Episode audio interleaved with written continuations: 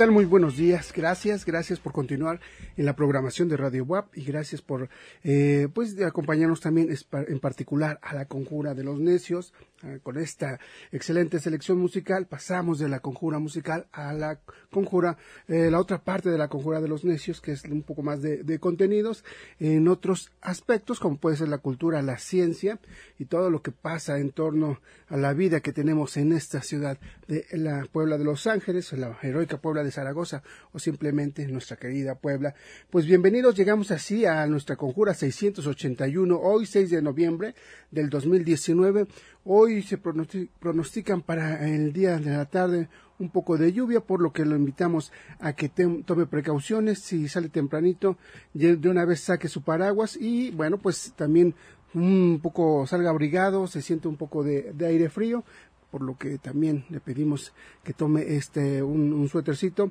Después en el transcurso camina, se le quita, pero cuando llega a un, a un lugar con sombra vuelve a sentir frío. Entonces, por favor, también tenga cuidado porque esto generalmente hace que luego más tarde tengamos un poquito de, eh, pues con los cambios de, temperatura, alguna enfermedad, ya sabe, siempre es la temporada de la gripe, en fin, la tos. Entonces, no queremos que se enferme, por favor por favor, y este, tomen sus precauciones. Bueno, pues agradecer también, además de su compañía, esperemos que nos siga acompañando a lo largo del día.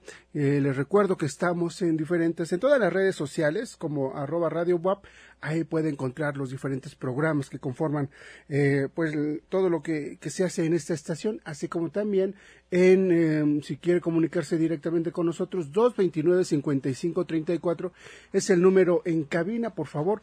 Así que pues eh, siempre es importante también para nosotros la retroalimentación que podemos tener con ustedes y también además de su compañía de de todos estos datos, quiero agradecer a quien hace posible que lleguemos hasta sus hogares, hasta sus oídos, en cualquier lugar donde nos esté escuchando. Angélica Chevalier en la producción, Gustavo Sorio en los controles y también en las imágenes para Facebook nos apoya Alfredo Guerrero o Tere Alvarado Villa, que siempre son como los dos eh, personas que se dedican a esta parte de, de las transmisiones y todos conforman parte de la Conjura de los Necios, un gran equipo que, que siempre, siempre se esmera en sacar a un buen programa para el beneficio, para el gusto de todos ustedes. Y sin más, eh, pues le doy también la más cordial bienvenida a mi queridísima amiga, maestra, compañera de, de retos y de, de locuras, Anamí Velasco. ¿Cómo estás, Anamí? Bien, Charlie, muy contenta. Buenos días. Ombligo de la semana, miércoles.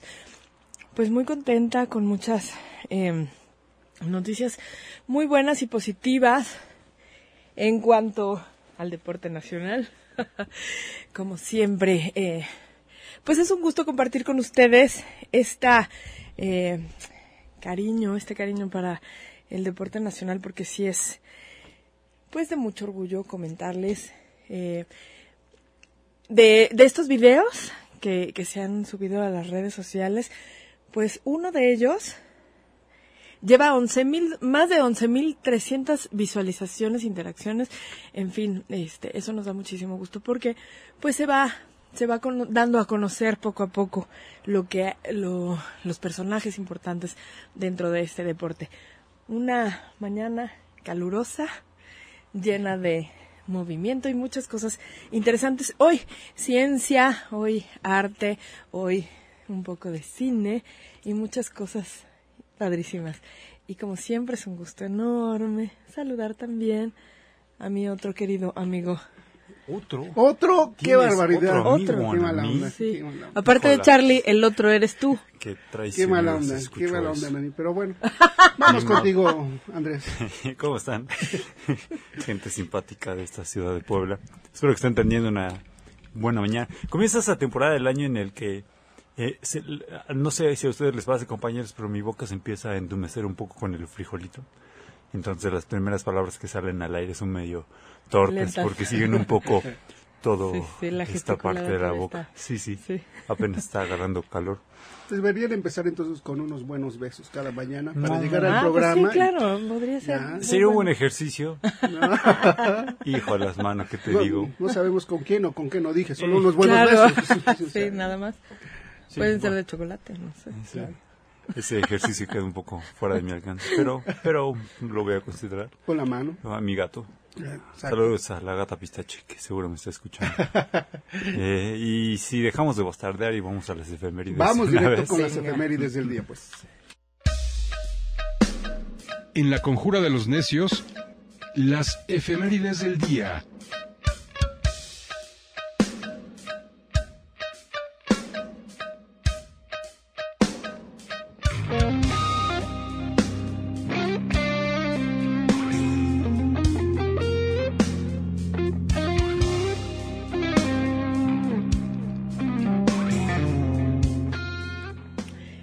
...6 de noviembre, año 1807... ...nace el científico mexicano Leopoldo Río de la Loza... ...quien destaca como médico, farmacéutico, químico, naturalista y escritor. Introduce por primera vez en México el oxígeno, el anhídrido carbónico y el nitrógeno. Él murió el 2 de mayo de 1873. El 6 de noviembre de 1911, don Francisco I. Madero rinde protesta como presidente constitucional de México. Fue el último resultado de los sucesos eh, de Puebla con Aquiles Cerdán. Las repercusiones fueron inmediatas. Año 1813 se promulga en México el Acta de Independencia Nacional con el cual el territorio recobra el ejercicio de su soberana, de su soberanía y queda disuelta su dependencia al trono español. Año 2003, el arqueólogo mexicano Ramón Carrasco y los empresarios Roberto Hernández y Alejandro Burillo, entre otras personalidades e instituciones, pues son galardonadas por la Sociedad Defensora del Tesoro Artístico de México por sus esfuerzos en conservar, difundir o enriquecer el patrimonio cultural de nuestro país. Año 2007, investigadores australianos afirman haber encontrado la molécula que desde el cerebro cierra y abre los mecanismos del apetito. Ay, deberíamos de platicar eso con el doctor Aguirre. Sí, Oye, sí, Ayuda. Bueno, vemos muchos que necesitaríamos, ¿no? Esa molécula. Año 2010, la dramaturga mexicana Olga Harmony es condecorada con la medalla Javier Villaurrutia en reconocimiento a su obra teatral. Este mismo ga- ga- galardón le es otorgado también a la dramaturga Perla Schumacher postmortem. En el 2013 muere la bailarina y coreógrafa mexicana Guillermina Bravo. Ella fue coordinadora codirectora, perdón, y fundadora junto con Ana Mérida de la Academia de la Danza Mexicana y junto con Josefina Leivalle creó la Compañía de Ballet Nacional en la Ciudad de México en 1948. Ella nació en Chacaltianguis, Veracruz, el 13 de noviembre de 1920. Yo tengo una efeméride un tanto curiosa. Un día como hoy, pero de 2010, amaneció con un grito inequívoco de It's me, Mario. It's a me, Mario. Hace ya nueve años se inauguraba en la ciudad de Zaragoza, esto es en España, la primera calle en el mundo dedicada a uno de los personajes más populares de los videojuegos, es decir, al Super Mario Bros. Ay, Qué raro que haya sido en Sí, España, ¿no? sí. Sí. ¿Tienes algo, Andrés, Pues no, no ha nacido mucha ¿No? gente muy importante el día de hoy. que consideres bueno compartirlo? Bueno, pues antes de pasar con Gustavo, que nos platique sobre la selección musical de esta mañana, quiero decirles que hoy es el Día Internacional para la Prevención de la Guerra, Explotación del Medio Ambiente en la Guerra y los Conflictos Armados. Gustavo, ¿cómo estás?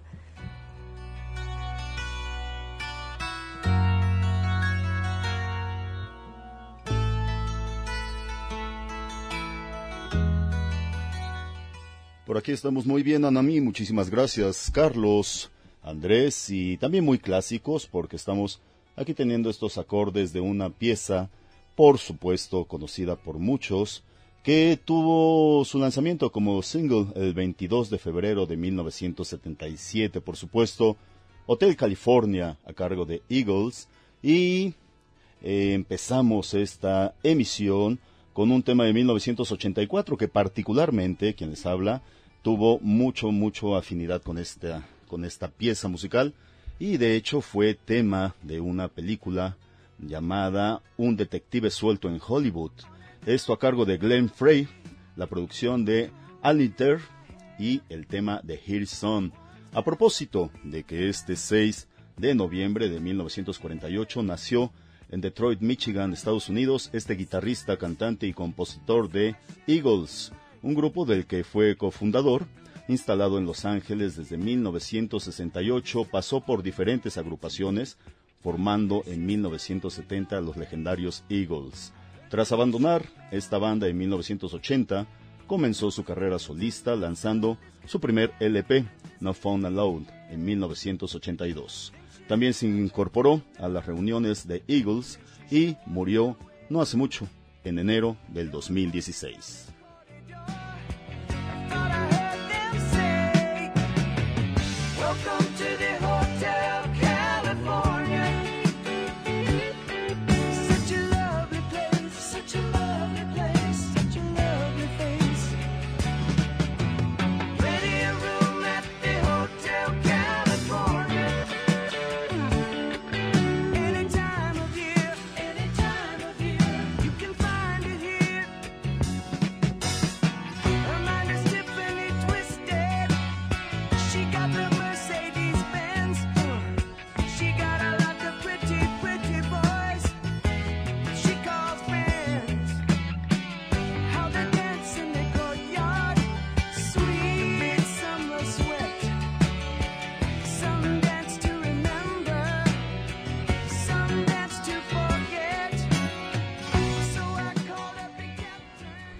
cada temporada es un enorme gusto recibir a la Alianza Francesa y eh, también, eh, bueno, tener estas noticias sobre el cine. Hay muchos cinéfilos en Puebla y nos, nos encanta esta, esta, este nuevo proyecto que viene, esta nueva temática. Se va a presentar un, una película muy pronto, eh, muy fuerte. Estuve leyendo la sinopsis Wow, y vamos a tener, me parece, en la línea al, al autor de este cortometraje, ¿sí? Bueno, eh, pues Pero no eh, pero- ahorita lo checamos, checamos esto. Agradecemos, por supuesto, a nuestros Sí. amigos Paletti de la Alianza Francesa, Enrique Ceballos también que viene a, platicarnos de este, pues del trabajo que se está haciendo en Ambulante Presenta, donde pues una serie de documentales muy interesantes, diferentes tópicos que, que deben llamarnos nuestra atención, eh, defensa del territorio, identidad, eh, no sé, diferentes temas, violencia y por supuesto esta cuestión que tiene que ver también con las comunidades afrodescendientes. Y es uno de los temas con los que se va a iniciar este esta actividad, eh, la película, este corto que se llama, si no me equivoco, debe ser la, eh, eh, este corto, la de Soles Negros. Soles ¿no? Negros, así Y es. que Así ya, es. ¿cuándo se- mañana se presenta. Mañana, sí, mañana iniciamos con... Bueno, buenos días, muchas gracias. Sí, iniciamos con Ambulante Presenta, en efecto, este mañana, todos los jueves hasta, hasta diciembre, eh, este festival de documentales, en efecto, que ya cumple, eh, ¿qué, 12 años? Poco más. un poco más Serán incluso. 16, 17 Wow, ediciones. Poco. la cuenta. Poquito, Casi a la casual. mayoría de edad. Claro. Sí. Estamos muy, muy contentos de poder recibir eh, esta itinerancia del festival. En efecto, iniciamos mañana con Soles Negros, eh, una película eh, muy fuerte, como lo mencionaron, sobre la violencia en México. Este, y iniciamos también con una conferencia este, a las seis y media. Enrique quizá eh, puede abundar un poquito más. Claro, como, como Leticia lo mencionaba, Ambulante tiene este eh, bracito hacia la segunda mitad del año eh, en el que documentales que se presentaron en su gira de la primera parte de su edición retoman los foros en distintas ciudades de la República Mexicana. Y en este sentido pues también Ambulante Presenta es el nombre de este bracito de Ambulante nos llega a la Alianza Francesa de Puebla. Y ya lo mencionaba Leticia, iniciamos con Soles Negros, que es un largometraje sumamente duro, que marca línea, eh, marca línea con los distintos eh, filmes que vamos a ver hasta diciembre, que ya mencionaban son filmes de denuncia propiamente. Ambulante también se ha vuelto una plataforma muy interesante para mm, conocer, reconocer, visibilizar problemáticas sumamente difíciles, complejas, eh, sin una solución práctica inmediata, pero que a través del cine podemos ver, podemos alcanzar, podemos comprender. Y entonces llegan estos títulos a la Alianza Francesa de Puebla. Lo interesante aquí es que especialistas, activistas, gestores culturales, realizadoras, realizadores, van a acompañarnos para mm, dotar de conferencias, actividades especiales, conversatorios, estas proyecciones. Además Sí. este tema que nos acabas de mencionar, que sí es ser la denuncia, ¿cuál es el, digamos, el hilo conductor entre todos estos? ¿Por qué crees que se han escogido estos eh, para esta edición de Ambulante de lo que va del año? Pues Ambulante siempre toma en cuenta el, interior del ser humano a partir de la sorpresa, el shock, la misma denuncia, la misma, el mismo tiempo, el espacio, que, que por sí mismos suenan eh, a cuestiones filosóficas que eh, por supuesto vale la pena analizar desde ese sentido, pero en realidad, ¿cómo vivimos el espacio México? ¿Cómo vi- vivimos el tiempo México 2019? Son cuestiones que finalmente Ambulante impulsa desde estos documentales, eh, que realmente tocan, sí, espacio México, pero que también se llegan a hermanar con espacio España, por ejemplo. Uno de los títulos es El silencio de otros, de Almudena Carracedo, un documental que nos habla de eh, tantas, tantísimas personas que no han podido desenterrar o encontrar siquiera los restos de sus familiares eh, víctimas de la guerra civil española, ¿no? Y bueno, esto nos, eh, no- nos lleva de inmediato a las problemáticas que vivimos en, en México. Actualmente, claro, por supuesto. Y, y de hecho, eh, mm, me encanta este trabajo que están haciendo. Por un lado, se va a presentar el documental y por otro lado, un, un, un experto en temas relacionados con lo que, que abarca el documental. Y entonces, mi pregunta es, eh, porque te- eh, tengo entendido que, por ejemplo, el, documental se va a presentar en el, en el cine comercial, ahorita me, me comentas si estoy equivocado, o va a ser ahí mismo dentro de la alianza y después, una vez visto el documental, seguimos con la charla. ¿Cómo es la dinámica en este sentido? Bueno, eh, normalmente todas las películas empiezan a las 7 y terminamos con un cine debate. Mañana es la excepción. Empezamos a las seis y media con la conferencia y luego el documental eh, por una razón de tiempo porque es bastante extenso este documental. Entonces para dar pues más tiempo y este estar como también eh, preparados con la conferencia previa. Pero si no este sí hay hay un, cine debate después. Em, por ejemplo el 5 de diciembre que vamos a presentar la, la película Bicha Travesti sobre la transexualidad eh, recibimos a Abraham Zamora Claro. este sí activista por los derechos este sexuales reproductivos y, y, y, bueno eh, en, en estos temas este es, es un experto en, en Puebla no todos lo, lo conocemos. Em, al final también en la última eh, proyección es un lugar llamado Chiapas y aquí recibimos a la productora Erika Mercado también para platicar de la de la de la cinta. Este sí como comentaba Enrique realmente este festival o quizá más eh, ambulante presenta aquí tiene un un activismo. Eh, no sé si eh, anunciado como tal pero realmente muestran o sea ponen la mirada Claro. en personas que eh, en general pues están desaparecidas literalmente y, y, y, pues por la sociedad no entonces como comentaba el silencio de otros pues son las personas este, desaparecidas por la guerra civil en España pero también la situación en México eh, actual este pues sobre la, la condición de las mujeres eh, la transexualidad a través de esa, esa película este Bicha Travesti pero eh, muchas otras, ¿no? Entonces ahí sí es importante em, pues contar con también una mirada experta Sí, por y por eso pues agradezco mucho a Enrique por la, la curaduría que realizó de esta de, de este ciclo. Eh, mañana tenemos la presencia de Verónica León, una investigadora de, de- de cine, para justamente eh, hablar de la película Soles Negros. Oye, Sí. entonces, perdón, platícanos.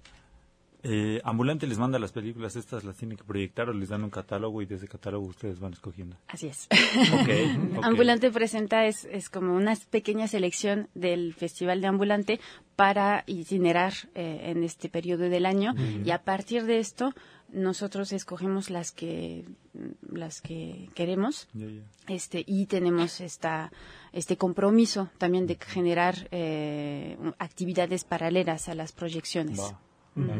Entonces, chismeanos también en ese sentido, sí, eh, de las películas que se van a proyectar en este eh, periodo, algunas ya pasaron en el Festival Ambulante y si hay algunas nuevas. Es, sí, todas, todas. En realidad, todas han pasado ya por la, la gira eh, ambulante que en Puebla se presenta durante la primera mitad del año. Pero bueno, aquí vamos a poder redescubrirlas todos los jueves a partir de mañana y hasta diciembre a las 19 horas. Pero mañana, de verdad, eh, nos encuentran desde seis y media. Empezamos con conferencia, Verónica Mena León, investigadora, y después vemos Soles Negros. Y eh, bueno, en nuestras redes sociales encuentran toda la información, la cartelera completa. Encuentran en nuestras redes sociales Alianza Francesa de Puebla, en Facebook, en Twitter también Alianza Francesa de Puebla y en nuestra página de internet. Por favor, y además, bueno, que que vayan mañana y se queden al cine debate, que sí es importante, siempre te da una perspectiva y tienes la oportunidad de dialogar algunas cosas que te van surgiendo cuando estás eh, disfrutando o viendo o apreciando la, la proyección que de repente te pueden inquietar y, no hay una forma, te, llevas esta, esta cuestión, este cuestionamiento a tu casa o, si no encuentras al amigo, necesitas dialogarlo y qué bueno que se da el cine debate porque ahí puedes externar todas estas situaciones, puedes empatar las ideas con alguien más, pero si no también se pueden ampliar estas, eh, pues estos conocimientos en torno a un tema que se trata en esta ocasión sobre Negros, que es un, un documental bastante, bastante crudo en algunos momentos, entonces por favor sí los invitamos. En total, ¿cuántas películas, eh, cuántos documentales vamos a ver, mi estimado Enrique? Leti? Siete. Siete, de aquí a diciembre todos de aquí los jueves. diciembre todos los jueves. Pues ahí está la invitación, ya tenemos redes sociales, algo que se nos esté olvidando que quieren. Entrada libre. Ah, por supuesto. Estamos en la 2 Sur 4920 en San Baltasar, Campeche. Excelente. justo en el Alianza Exactamente. Leti, Enrique, muchísimas gracias. A ustedes. Muchas, gracias. Vamos a hacer un corto comercial. Vamos a hacer un corto Una pausita y continuamos. No, no, vamos a hacer un corto comercial.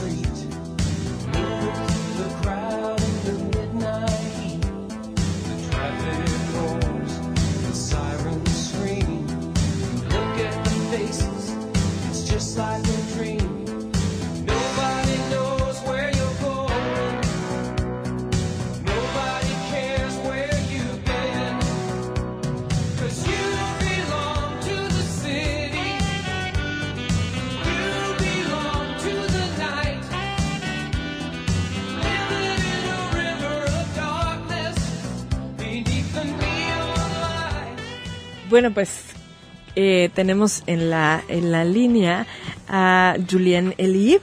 Él es, eh, bueno, pues el creador de este cortometraje. Este documental. De este documental, perdón. y de Soles Negros que se va a presentar el día de mañana. Y pues nos da muchísimo gusto tenerte en la línea aquí en la Conjura de los Necios para que nos platiques acerca de este trabajo tan interesante. Hola, ¿me escuchan? Sí, Julián, buenos días. Bueno. Buenos días. Pues eh, comentaban a mí, ya estamos, hemos platicado con Enrique y Leti de la Alianza Francesa sobre la proyección que vamos a tener el día de mañana. Platicarnos un poco más desde tu experiencia como creador de este documental, por favor. Bueno, pues em, parte de esta experiencia, la audiencia puede conocerla más de cerca con una revista que publicó Ambulante dedicada a al documental sobre negros eh, y allí pues hay un texto de la autoría, también invitamos a otros eh, artistas mexicanos, eh, poetas, dramaturgos, eh, ensayistas que han abordado eh, los temas de la representación de la violencia que escribieran sobre el documental. La revista se está distribuyendo de manera gratuita en la librería profética. Ok, perfecto, perfecto. Oye, ¿cómo fue todo ese proceso para, para filmar este documental? Eh, de repente los vemos, pues vemos estas películas como eh, productos muy lejanos, ¿no? Muy complejos, tan complejos casi indescifrables. Sí, sí, y por eso nuestro interés en, crear otras avenidas para, para darle al público oportunidad de acceder al, al documental. Es un documental complejo, dura más de dos horas y media. Eh, trazamos un arco histórico que va desde la guerra sucia hasta nuestros días, ¿no? Y las problemáticas que aborda son la desaparición forzada, eh, los feminicidios, los ataques a periodistas y, defensores de derechos humanos, el reclutamiento obligatorio, ¿no? Por parte del crimen organizado. Oye, aprovechando que estás en la línea, una pregunta muy veloz. Eh, ¿Cuál es la complejidad de hacer un, un, de tratar un tópico como este en una realidad tan, eh, pues, tan, tan, tan dura como, tan dura y tan, tan encima de uno, ¿no? Eh, y encima de los eh, productores audiovisuales. Es decir, ah, ¿hubo alguna especie de censura o de acoso por parte de alguna autoridad, de, eh, alguna especie de, de- de- de miedo, terror, etcétera? No, no, no, eh, de ninguna manera. Tuvimos más cuidado en el rodaje en, en Tamaulipas, pero pues una, este, a diferencia de mm, la gente que vive aquí en México, ¿no? Eh, periodistas o escritores eh, que tienen que estar pues día a día, ¿no? Con viviendo con el con el temor, ¿no?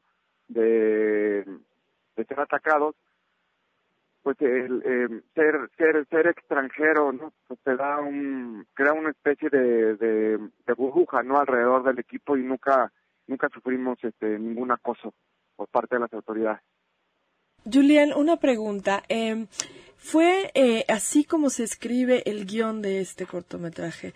Eh, ¿Así termina? ¿Era, ¿Era tal cual lo habías pensado, tal cual se había planeado?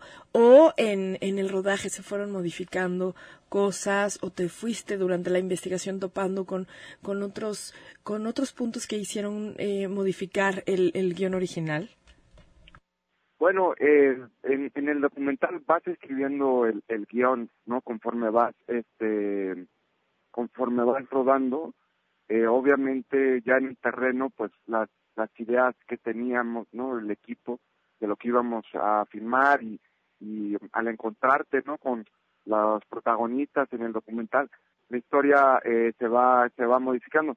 Lo más difícil fue con todo el material que habíamos levantado eh, decidir qué, qué dejar fuera. De hecho eh, también eh, la audiencia puede conocer parte de ese material que no quedó en este en el documental visitando eh, la mm, la página de ambulante o la página del documental que es eh, Cinema Permopan para para que puedan conocer pues algunos de los protagonistas que desafortunadamente gente que nos ayudó eh, durante el rodaje pero que desafortunadamente no pudieron que- quedarse en el corte final Pues muchas gracias por esta, por tomarnos la llamada de manera muy veloz esta mañana. Eh, esperamos que toda la gente vaya mañana a las ¿Siete? Seis y media. Seis y media seis y a la conferencia. ¿Dónde vas a estar tú, cierto? no no no estaré No. Bueno, eh, de todos Sí, modos sí. invitamos a la audiencia a, a que acuda a esta proyección. Pero sí va a estar. Sí va a estar. Y una Sí, última doctor, sí. invitación también es que a invitado, obviamente. Nos sigan, nos sigan en Instagram, Soles Negros Doc. Allí estamos subiendo entrevistas también con eh, activistas de otras organizaciones que están involucrados en, en las mismas luchas que retrata el documental. Perfecto. Pues hasta pronto y que tengas un buen día. Gracias. Chau, chau. Pues nosotros también nos tenemos que enlazar a una pausa cultural. Gracias, Leti. Gracias. Gracias a ustedes. Gracias, Andrés. Eh, ahorita venimos. Están en la conjura de los necios. radiobuap.com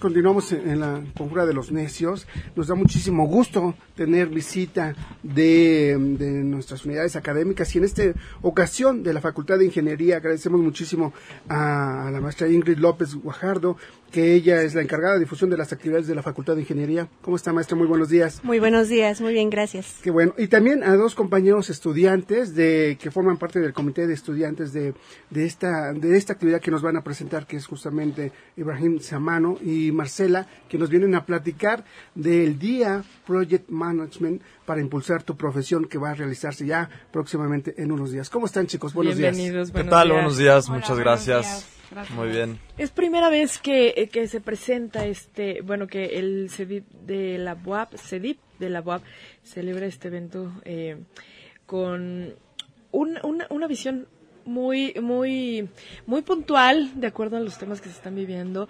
Es, es un, es un rollo súper interesante que nos gustaría que nos platiquen, que se, eh, que expliquen cómo es este proyecto para toda la gente que nos está escuchando, porque es, es, es algo bastante, bastante bueno y positivo, no solamente para estudiantes, sino para la gente que está fuera de, de los estudios. Adelante, platícanos. Eh, correcto. Mira, el Día PMI WAP es una iniciativa que surge a partir del comité que ya mencionan, el Comité Estudiantil de Dirección de Proyectos PMI Puebla WAP. Es una iniciativa que busca permear de esta visión de directiva a los estudiantes, porque si bien hoy en día nos encontramos en un mundo muy cambiante, todo este cambio se rige a través de proyectos. Un proyecto básicamente es el sinónimo de un cambio y de una transformación. Entonces, basados en esta perspectiva, es que nosotros tomamos la iniciativa de crear la primera edición de un evento de dirección de proyectos de esta magnitud dentro de la universidad. Claro, que va dirigido no necesariamente a tus padres, a los compañeros que todavía están, están en, formación, sino también a gente que ya está, salió y que está buscando ahí eh, estos puestos de, dirección y que, bueno, necesitan actualizarse, tener conocimiento más de lo que está pasando en este sentido y, por supuesto, eso también eh, va incluido en, en el perfil a quién va dirigido esta actividad. ¿Así es, Marcela? Sí, así es, correcto. Como lo mencionaban, o sea, es un tema ahorita que se está viviendo eh, hoy en día. Digo, los proyectos han sido desde, digo, muy atrás en la historia, pero hoy en día, más que nada, la, bueno, los cambios se están llevando muy rápido, ¿no? O sea, los cambios han sido algo de que toda la vida, pero eh, en estos tiempos es muy rápido y necesitamos actualizarnos y bueno y sacar cosas nuevas, ¿no? Y más en este país que realmente nos falta planeación, control, organización y pues bueno, trabajo en equipo, correcto, y buscar así nuevas áreas, o sea, es una metodología muy transversal, entonces, eh, bueno, esa es nuestra idea, ¿no? Como permear todas esas eh, ganas que nosotros tenemos igual y este conocimiento para que salgan personas y desarrollen y hagan nuevos proyectos, nuevas cosas que al fin de cuentas pues es todo, ¿no? O sea, y es lo que nos va a llevar a un lugar mejor.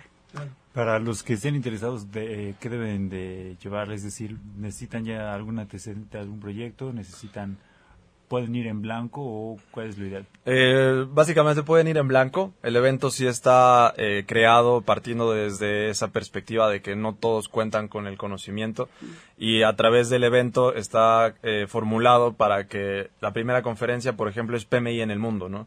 Entonces te da una perspectiva y una introducción a qué es PMI, dónde está, de dónde surge, cuál es la identidad de esta institución global.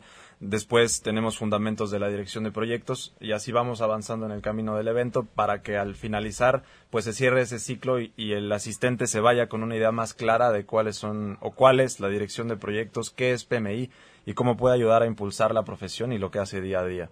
Claro, y, y también me imagino que ustedes, eh, a, en- a tener un contacto directo, directo con los asistentes, también podrán sugerir como algunas actividades que se podrán crear más adelante, es decir, algunos talleres, algún tipo, tipo de encuentro que, que seguramente en la plática puede- pueden surgir, porque es justamente también la idea de, este, de esta actividad, donde se imparte una serie de charlas, de conferencias, pero también el diálogo con los asistentes, ¿no? Sí, precisamente ese es un punto muy importante. De hecho, en la parte medular del evento tenemos un panel de ideas, por ejemplo. Este panel de ideas lo van a llevar a cabo eh, los directivos de cinco facultades clave de la universidad que conforman la DECIT, moderado por el ingeniero Carlos Bustos. Y en este panel de ideas eh, nos dimos a la tarea de preguntar cuáles son las inquietudes de los estudiantes acerca de estos temas, para que también el directivo conozca la inquietud del estudiante y así podamos avanzar en este sentido de la dirección desde dos campos muy grandes, desde arriba con los directivos y permear la visión y desde abajo con los estudiantes para empujar a la universidad a seguir avanzando en este tema. Claro, un, un, un ejercicio de mucha retroalimentación porque pues son carreras eh, multidisciplinarias, eh, o sea, hay, hay mucho, mucho tema por todos lados y esto de eh, aprender a trabajar en equipo porque es importante también tomar en cuenta que no solamente es, eh, pues ya tengo una licenciatura y ahí queda, sino tener que ir más allá, ¿no? Tener que ir creciendo con otros, ¿no? Y, esa, esa visión que tienen los directivos es muy distinta a los, a los estudiantes o a los que están, eh, pues, abajito, eh, empezando a trabajar. Entonces, yo creo que es, es de verdad un ejercicio muy importante y sobre todo que se realice en nuestra universidad, ¿no? Sí, así es. Y bueno, una, eh, una de las grandes ventajas que tiene este comité estudi- de estudiantes es precisamente esa, que es un comité multidisciplinario. O sea que si bien el PMI como organismo está anidado en Facultad de Ingeniería, el comité de estudiantes lo forman eh, miembros de otras facultades también y de otras unidades académicas. Entonces creo que también eso va a ser lo rico del capítulo del comité como tal y de este día y de este evento, ¿no? Que es multidisciplinario y que es precisamente para aprender a trabajar en equipo.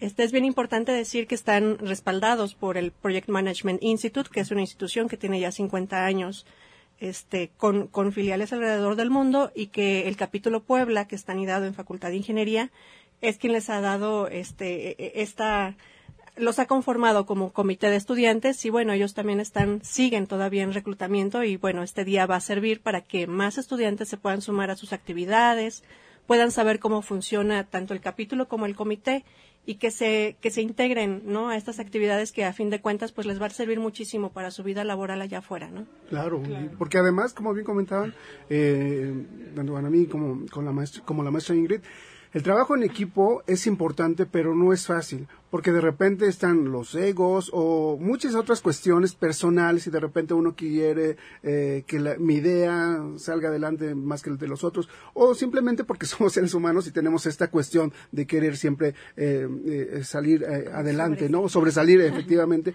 Y creo que el trabajo en equipo uno debe también aprender a escuchar, aprender a reconocer el trabajo y el conocimiento de los demás.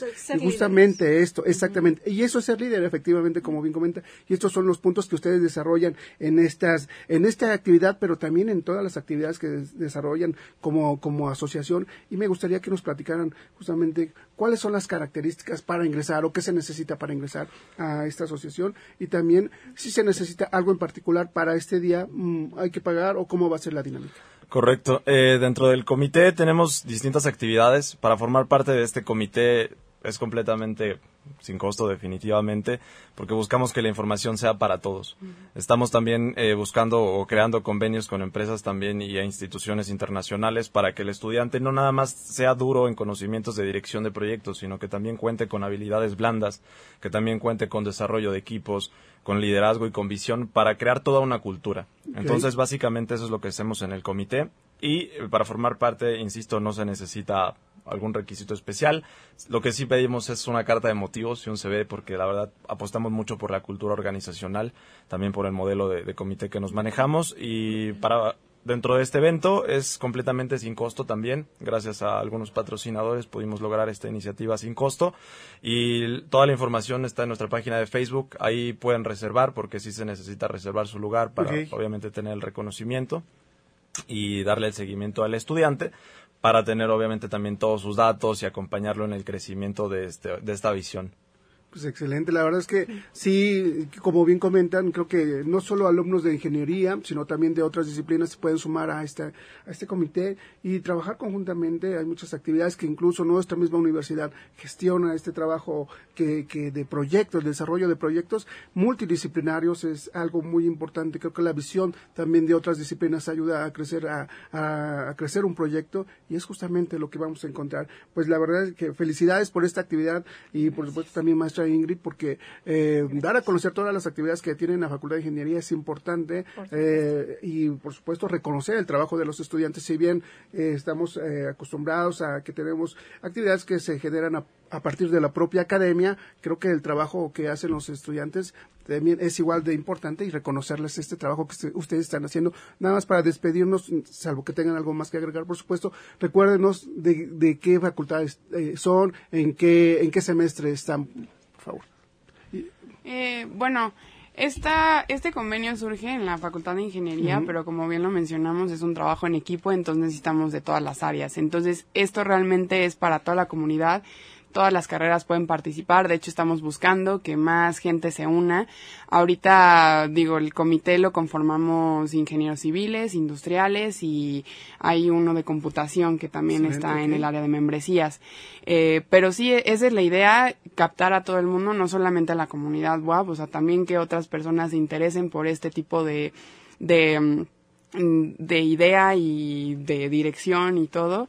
¿Por qué? Porque como lo mencionamos, los proyectos son muy especiales.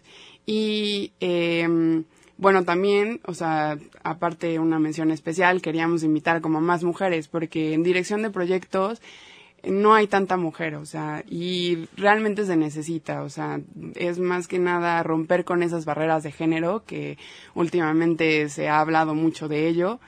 Y más que nada, yo también estoy aquí para inspirar a más mujeres, ¿no? O sea, muchas veces no es el hombre el que nos frena, sino también nosotras mismas que creemos que no somos capaces. Y pues es eso, ¿no? O sea, invitar a absolutamente todos, o sea, indif- indistinto de género, y que todo el mundo intente, o sea, y trate de superarse, que es la idea de, de que todo el mundo desea, ¿no? Excelente. Los esperamos entonces en nuestro evento Día PMI. Va a ser el próximo 13 de noviembre, que es ya el próximo miércoles. este, en nuestras redes está la información para que puedan hacer su inscripción. No tiene ningún costo, pero sí es importante que hagan su registro. Claro. Entonces, los esperamos en Facultad de Ingeniería, por supuesto. Allí va a ser la sede de nuestro En el auditorio. auditorio. Excelente. Correcto, pues nada más, insisto, agradecer el espacio. La verdad es que esta iniciativa va tomando mucha fuerza. Hemos evolucionado muy bien dentro de la universidad. Si bien ahorita estamos en una etapa de posicionamiento, la segunda etapa está comenzando y es capacitación, porque buscamos que el estudiante no salga nada más con un título, sino que transversalmente pueda contar con certificaciones internacionales como las que ofrece PMI y otras instituciones que estamos haciendo convenios, para que el nivel del estudiante salga mucho más alto, porque al final quien hoy estudia es quien va a cambiar el mundo el día de mañana y va a estar al frente de estos cambios y eso es lo que buscamos en este comité. Nuevamente reiteramos la invitación a los estudiantes de cualquier carrera, este comité es para todos y la dirección de proyectos también lo es. Muchas Excelente. gracias. Ibrahim, Marcela, muchísimas gracias. Profesora, muchísimas gracias por esta Gracias a invitación. ustedes. Gracias, por buen día. invitarnos. Vamos a puentear con una cápsula de nuestra compañera Ale Fonseca y continuamos en la conjura. –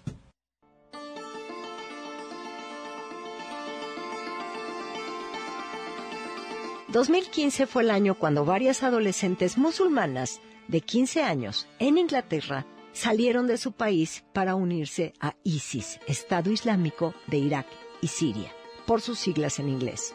Su viaje fue de Inglaterra a Estambul y Siria, donde se perdió rastro de ellas. Las adolescentes, legalmente niñas, eran estudiantes de la secundaria. Se conocía que ISIS fuera capaz de atraer a hombres en Occidente, pero esto fue el primer caso de un grupo de mujeres jóvenes que viajaban juntas. Se sabe que al menos 100 de las más de 800 personas que han viajado desde Gran Bretaña a Siria son mujeres de 15 años. Los hombres van de 17 a 18 años. La prensa las llamó las novias yidaristas y está documentado que ISIS se ha dirigido específicamente a las mujeres occidentales utilizando a mujeres propagandísticas para vender una versión utópica de la hermandad que se ofrece. Se sienten arrastrados por la moda adolescente. ISIS parece muy buena. Hay un sentido de aventura. Sentir que quieres pertenecer a algo más grande que tú es un gran atractivo cuando tienes esa edad. Piensas, el Estado Islámico, son grandes, tienen un sistema que te ayudará. Ahora las novias yidaristas son esposas y madres que están desesperadas por salir de Siria. No pueden confiar en nadie, ni pueden escapar, porque si las atrapan, las matan. Muchos expertos dicen que la forma más efectiva de evitar que más personas jóvenes se unan a ISIS sería la amplia difusión de relatos honestos de la vida bajo ISIS por parte de aquellos que han escapado y sobrevivido, aunque enfrenten procesos judiciales.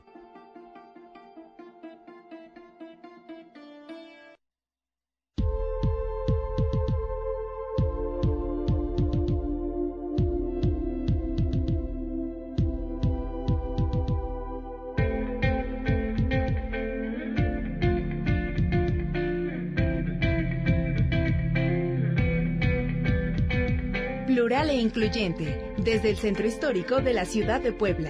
XHWAP 96.9 FM, 10.000 watts de potencia.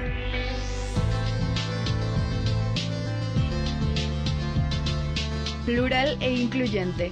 Estudios y oficinas 4 Sur 104, Edificio Carolino, Centro Histórico de la Ciudad de Puebla.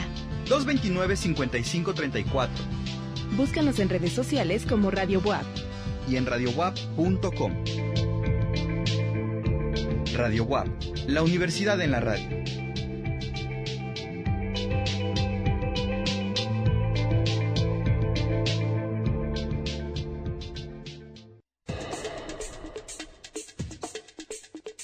Revista Elementos. Ciencia y cultura. Un hongo modificado genéticamente para producir una toxina derivada del veneno de la araña puede matar rápidamente a un gran número de mosquitos transmisores de la maligna malaria, sin afectar otros insectos como abejas, según un estudio publicado por la BBC Mundo. El experimento efectuado en Burkina Faso mostró que la población de mosquitos anófeles cayó un 99% en 45 días, una enorme noticia para los 219 millones de casos anuales de malaria. Revista Elementos. Visítanos en www.elementos.wap.mx. Arte, entretenimiento, diversión, convivencia. Todo un abanico cultural para ti y tu familia. El Complejo Cultural Universitario de la UAP invita.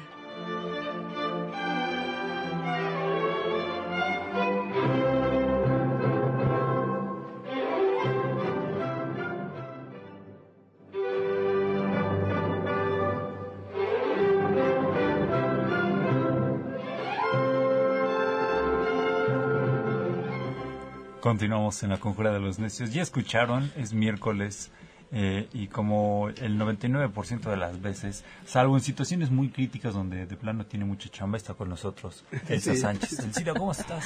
Muy bien, muchas Hola. gracias. ¿Cómo les fue de Día de Muertos? Muy bien, mu- muy, buena eh, asistencia del público a todas las actividades que tuvimos. La verdad es que nos da muchísimo gusto. Y bueno, pues es que el público ya siente parte de su vida al Complejo Cultural Universitario, Sí. a nuestras compañías artísticas. Y bueno, pues en esta ocasión vengo acompañada de Isaac Hernández, quien es actor de la compañía titular de teatro del Complejo Cultural Universitario. Y bueno, pues venimos a hacerles una invitación porque tiene una actividad, una agenda muy llena. Eh, estamos eh, preparando el primer aniversario del foro escénico Dr. José Alfonso Esparza Ortiz, que cumplirá años próximamente y vamos a hacer un maratón. Eh, se van ellos a la Ciudad de México con la obra de espaldas al volcán, van con la Compañía Nacional de Teatro a su sede, a donde está la. Compañía Nacional de Teatro. Y bueno, pues además eh, tenemos aquí en cartelera Barbie Girls, de donde también eh, Isaac eh, forma parte de ese elenco y que la verdad le fue muy bien en el remontaje a esta obra. Tuvimos muy buena asistencia y entonces se tiene que repetir esta obra. Así es que pues hay mucho que platicar hoy. Isaac, bienvenido. ¿Cómo estás? Hola, ¿qué tal? Buenos días. Un saludo a los radioescuchas de la Conjura de los Necios y siempre es un placer estar aquí con ustedes para decirles lo que estamos haciendo en la compañía. ¿Qué se está fraguando para este primer aniversario? Se anda fraguando, andan saliendo las burbujitas de la masa y este el maratón, maratón teatral como lo dice aquí Elsa, este voy a repetir todo. Vamos. es el maratón teatral para festejar el aniversario del foro eh, Doctor José Alfonso Esparza Ortiz y estamos eh, abriendo la invitación para que eh, grupos que nos escuchen en la ciudad de Puebla se inscriban también y puedan tener un espacio en donde presentarse en el foro. Claro. Lo que queremos es comenzar la, eh, a abrir las puertas, eh, generar diálogo entre el teatro que se hace afuera, dentro de la universidad y para nosotros es muy bonito que otros grupos y varios grupos se presenten en el aniversario del foro. Claro. Porque de esta forma nos acercamos a las personas y las personas se acercan al complejo que poco a poco está siendo cada vez más parte de la vida de los poblanos. Así es, sobre todo la, la gente de esa zona, ¿no?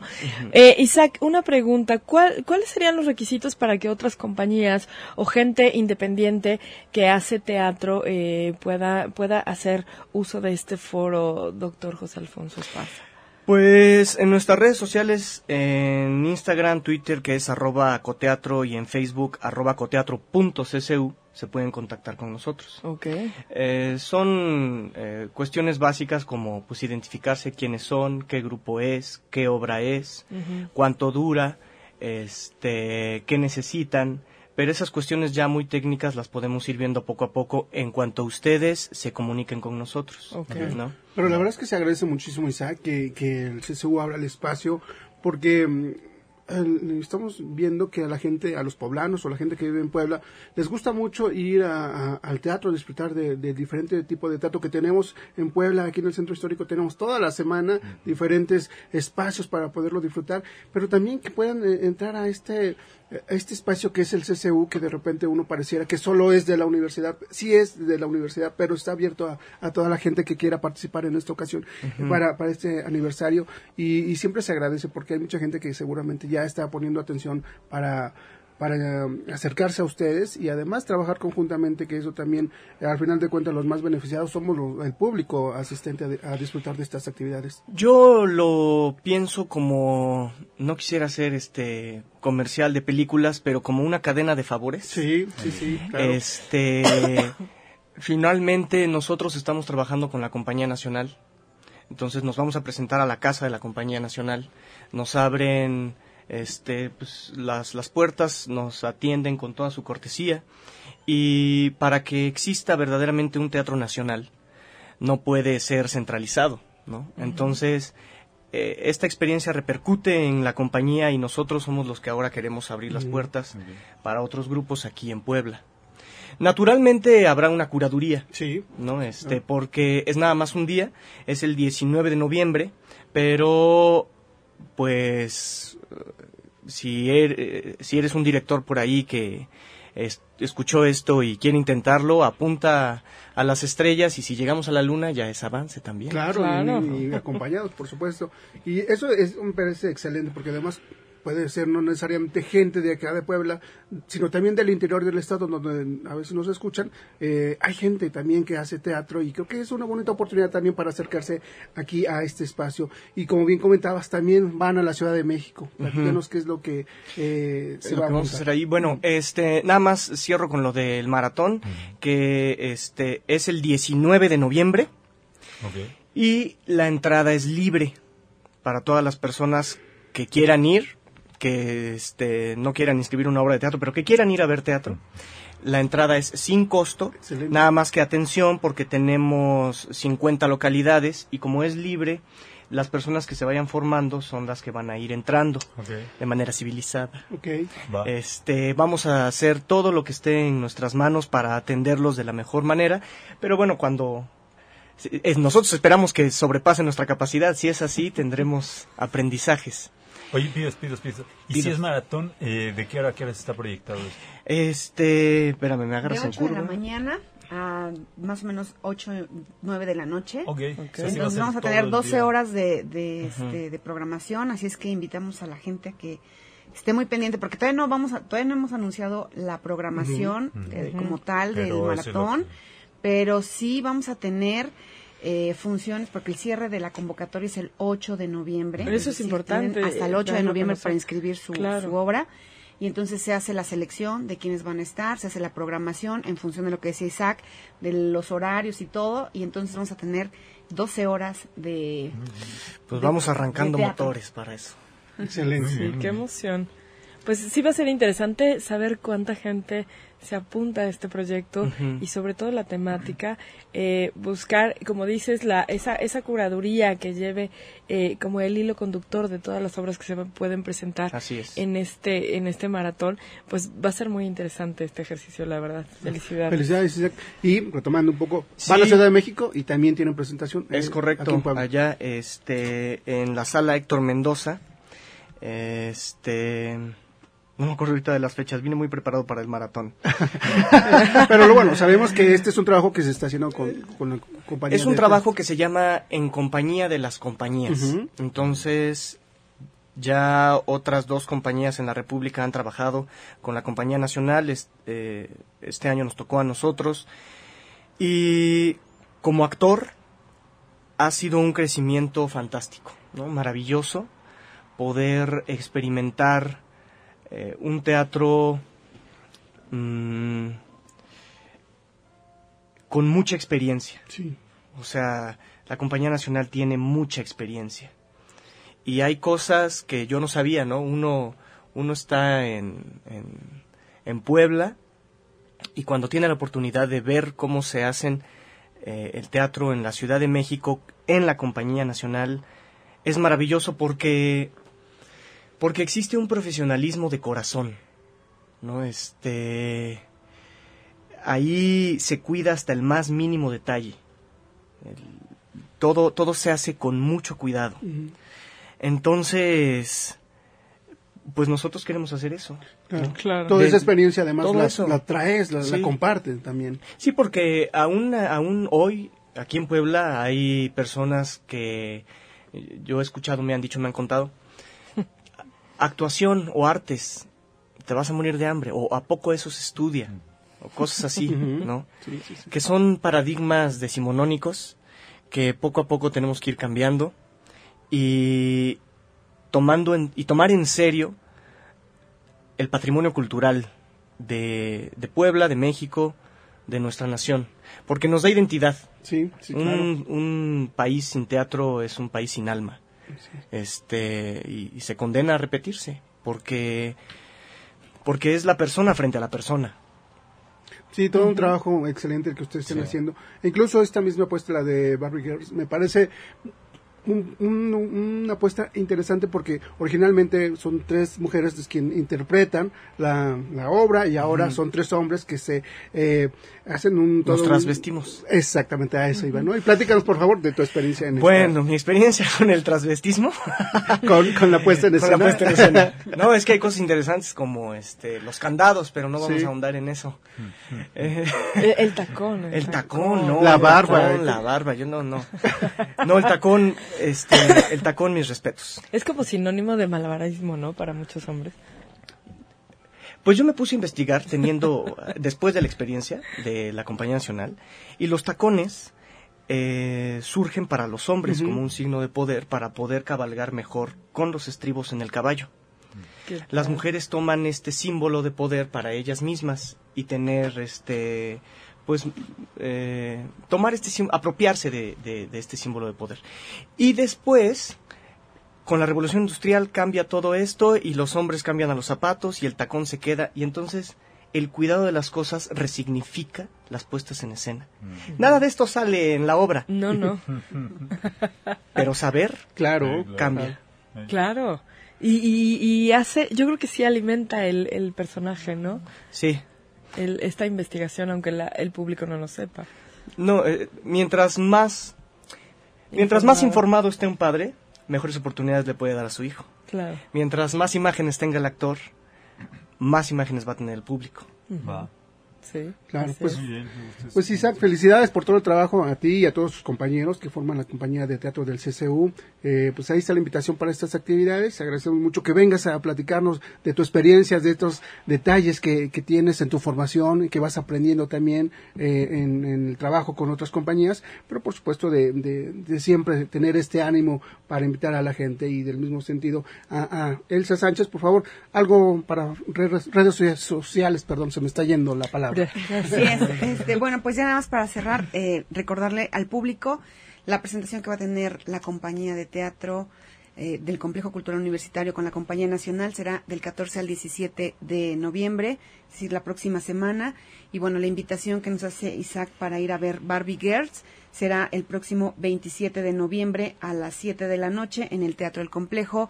Adquieran sus accesos previamente para que puedan garantizar su entrada. Y bueno, pues por supuesto esta invitación que nos hace del, eh, de participar en el maratón teatral a las compañías tienen hasta el 8 de noviembre para poder registrar su propuesta y al público en general los esperamos el 19 de noviembre.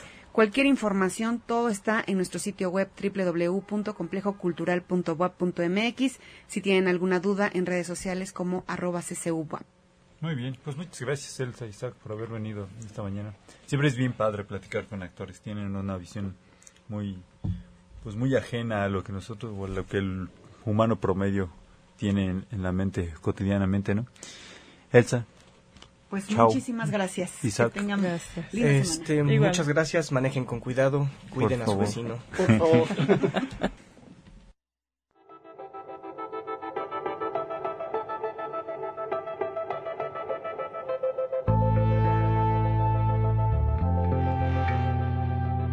Random.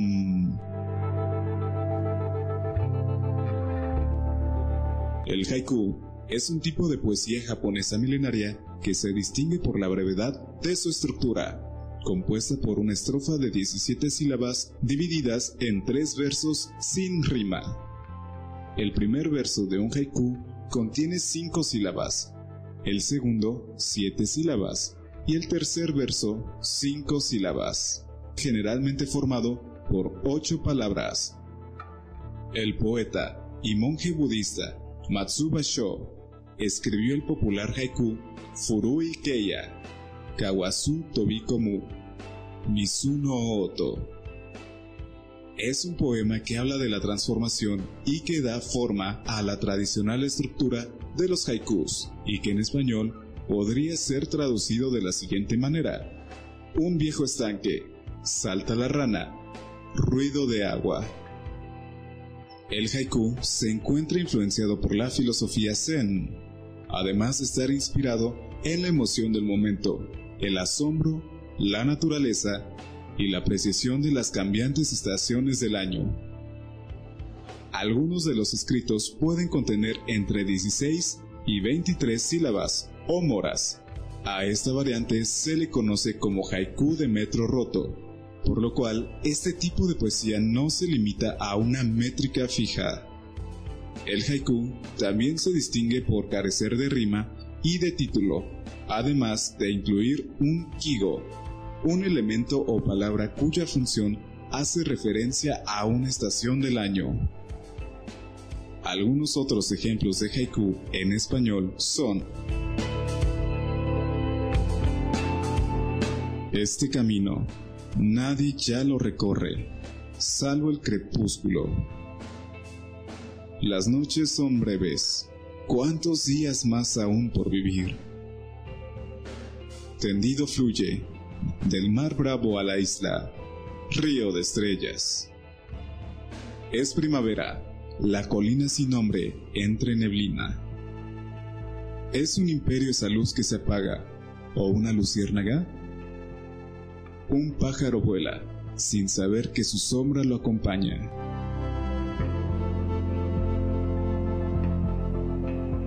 De origen japonés, el haiku es una de las formas poéticas más breves de la literatura.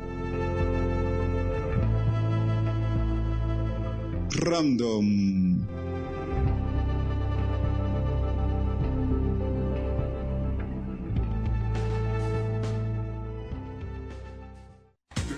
Conciencia, con el doctor José Ramón Neguíbar Cuenca. Pues ya escucharon, estamos como todos los miércoles también. Me agradan los miércoles porque son muy, muy formales todos, siempre repetitivos, más no redundantes. Eh, doctor, buenos días, ¿cómo está? Hola, ¿Cómo están? Bien, bien, doctor. Pues aquí con ganas de escuchar esta, este tema que nos trae a la mesa, un tema importante como cada semana, que, que de repente uno, como diría Andrés, los de a pie, no tenemos tanta información, pero siempre se agradece que, que con la ciencia, que con sus palabras, nos ayude a conocer un poco más de los temas, de lo que se va desarrollando en torno a nuevas, eh, pues sí, nuevos tratamientos de diferentes enfermedades o situaciones de nuestra salud. Así es, fíjese, es que estamos aquí en la Universidad Autónoma de, de Tlaxcala y pues tenemos un grupo muy grande de investigadores en, en el área de la urología, que es la urología, pues digamos las enfermedades de la, la vejiga la, y la uretra, es decir, pues la parte final por donde expulsamos la orina, una función vital, ¿verdad? Una función que tenemos que hacer todos los días. Y en el caso de los hombres, eh, los hombres ya mayores, pues un problema cada vez más frecuente es las enfermedades de la próstata. Así es. Y ayer el doctor Jerzy Sawicz, este, de la Universidad de Dalwich en Canadá pues nos presentó todas las opciones que se están buscando pues para hacer más efectivo el tratamiento desde lo que se llama eh, un nombre horrible, lo voy a decir, este, los médicos siempre usamos palabras, se llama hiperplasia benigna de la próstata, es decir, que la próstata se agrandó, pero no tiene cáncer.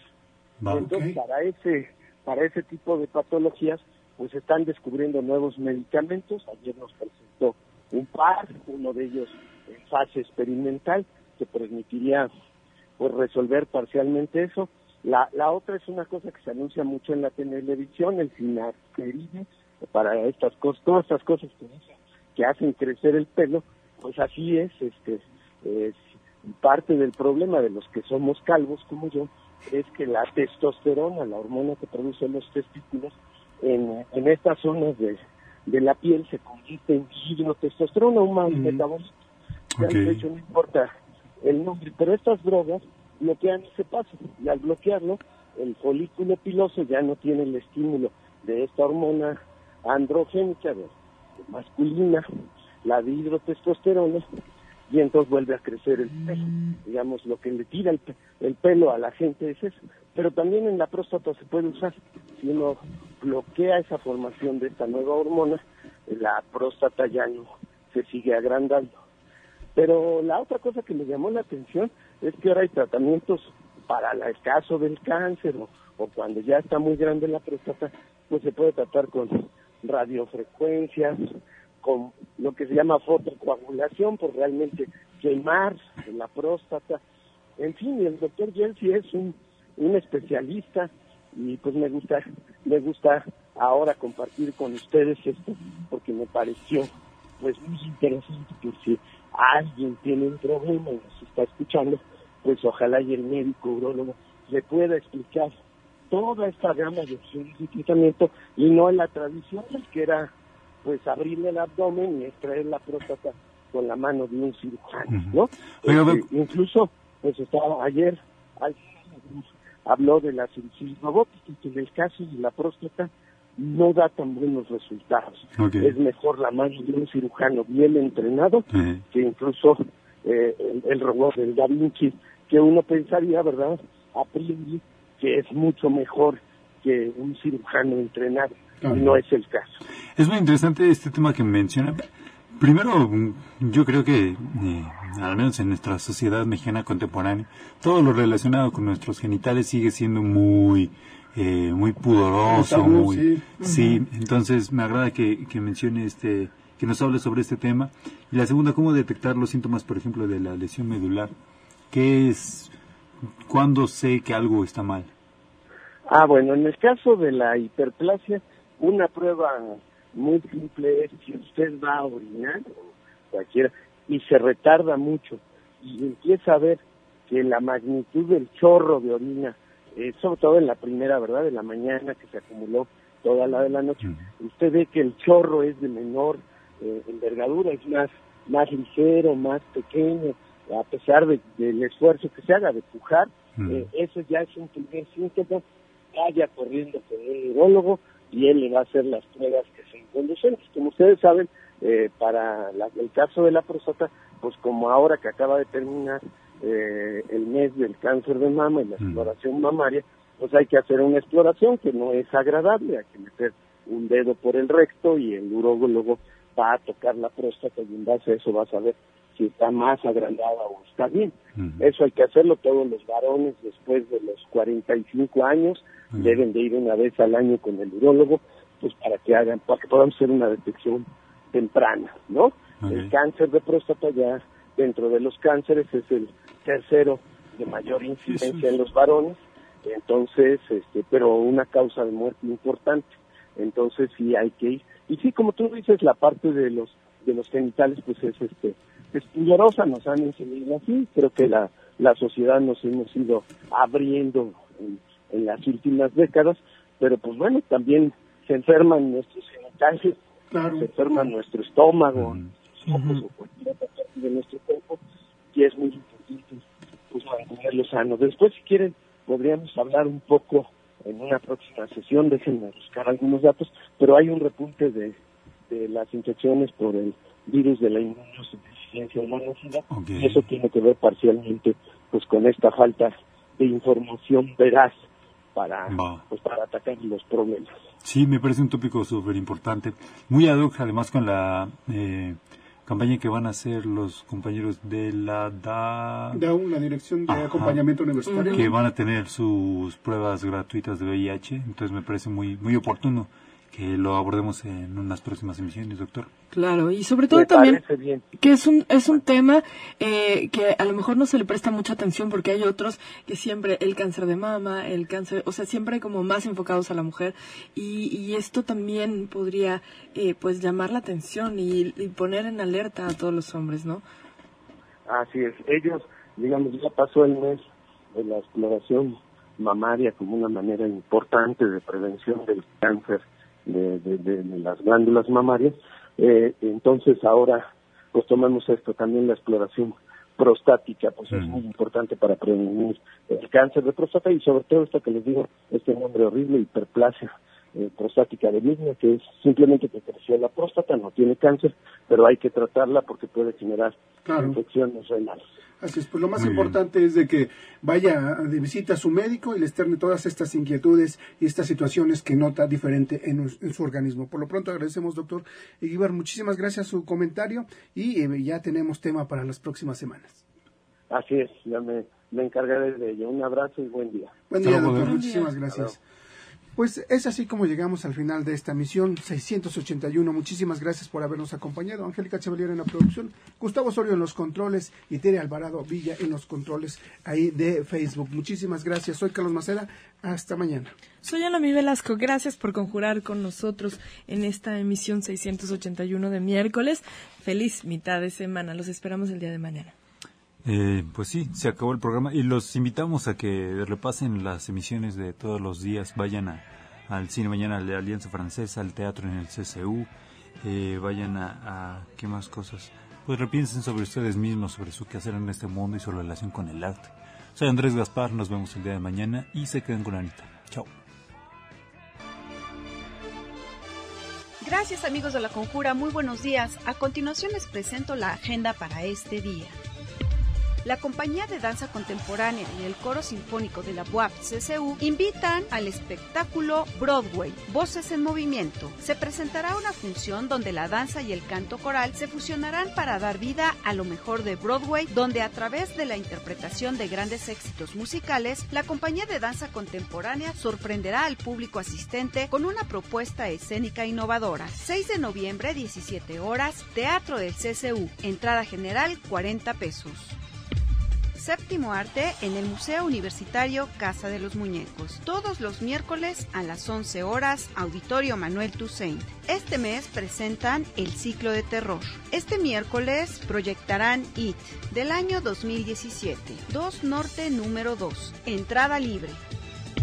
Taller intensivo de curaduría, del ejercicio curatorial o cómo tejer con ideas. Registro hasta el 7 de noviembre. El objetivo de este taller es ofrecer herramientas teóricas y prácticas para el ejercicio curatorial. Facilitador Catherine Velázquez Cárdenas, maestra en artes plásticas por la Universidad de Antioquía en Medellín, Colombia. Informes al teléfono 229-5500, extensiones 2640 y 5503.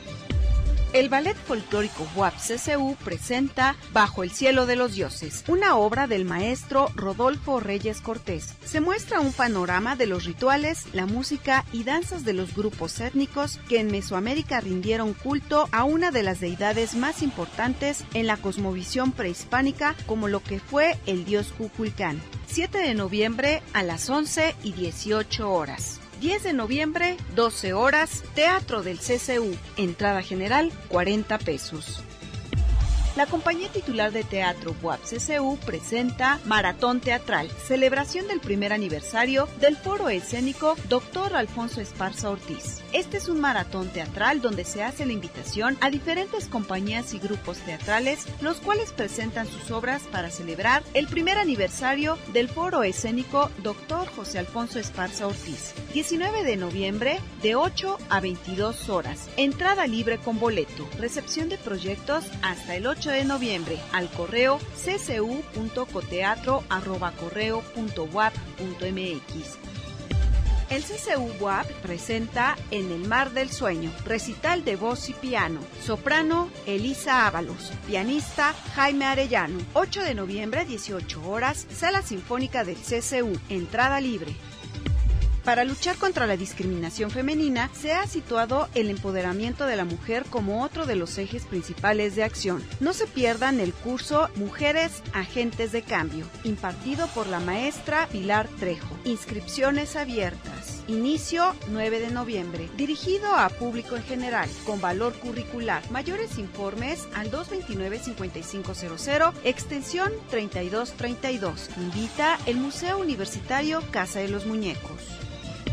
Paseos Culturales invita en esta ocasión a que visiten los conventos agustinos del siglo XVI de Actopan e Ixmiquilpan, en el estado de Hidalgo. El viaje se realizará el 9 de noviembre. Reserven su lugar al teléfono 225-2721. El Museo Universitario Casa de los Muñecos invita a la inauguración de la exposición fotográfica Su Majestad de Arturo López Sánchez. 13 de noviembre, 13 horas, 2 Norte número 2. Entrada libre. Amigos de la Conjura, hasta aquí la información. Que tengan un excelente día. Nos escuchamos mañana.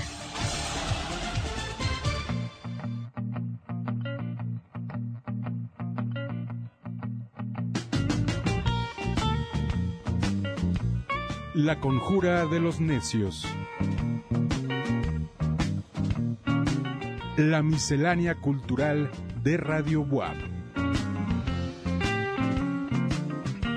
La conjura de los necios.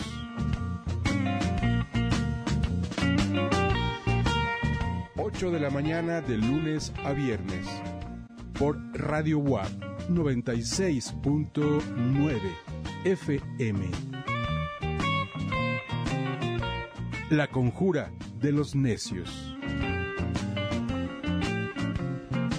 Hasta el próximo.